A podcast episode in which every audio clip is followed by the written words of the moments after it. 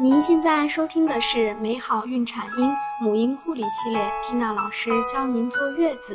美好孕产婴，让爱回归家庭，用爱与科学呵护新生命的成长。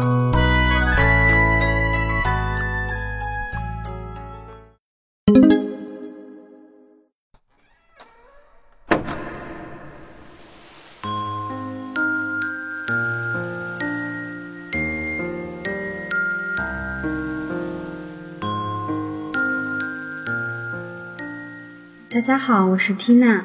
我们今天分享的主题是孕妈不得不面临剖腹产的十种情况。医生建议我们选择剖腹产时，孕妈你会听他的吗？那么在什么情况下孕妈剖腹产的概率大呢？今天缇娜就为您概括了十种情况，我们一起来听听看。第一种情况呢是胎儿的头径太大，孕妈生产前是可以通过 B 超预估胎儿大小的。如果胎儿过大，在分娩时，孕妈的骨产道和卵产道不能达到与胎儿头部对应大小的口径，如果强行自然分娩，可引起胎儿的臂丛神经损伤、锁骨骨折、颅内出血、艰难产、新生儿窒息，甚至是死亡。同时呢，也会伤及孕妈的卵产道，甚至子宫破裂。第二种情况是孕妈的骨盆狭窄。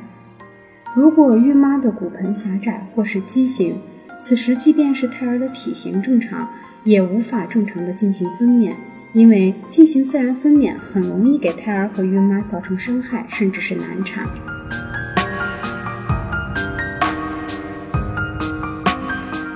第三种情况是胎儿宫内缺氧，胎儿宫内缺氧严重的会导致胎儿宫内窘迫、胎死宫内，或者出生后出现脑瘫的情况。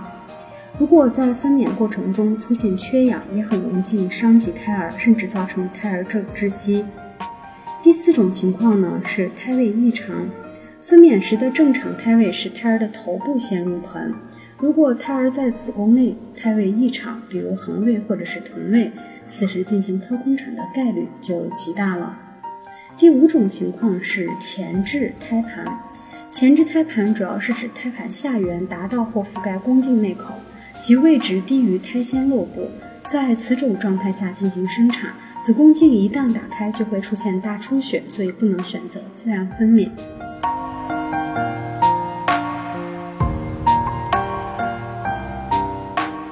第六种情况呢是胎盘早剥，胎盘早剥是指宝宝还未出生，子宫就已经开始从壁上剥离了。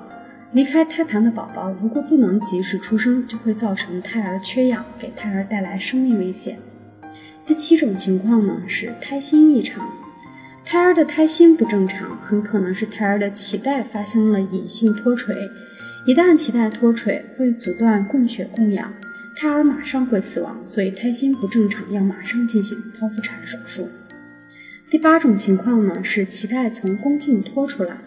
如果发现脐带在宫颈脱出来，一定要让胎儿立即出生，因为这样也很容易发生脐带脱垂。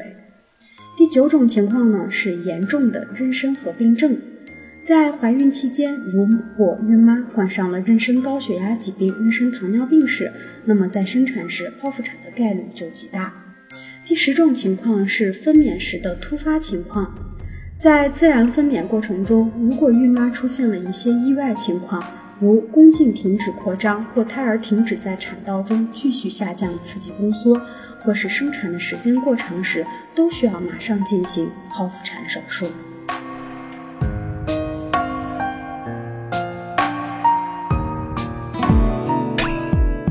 更多精彩内容，请关注微信公众号“美好孕产婴”，知识分享、交流互动、在线答疑，我和其他宝妈期待您的加入哦。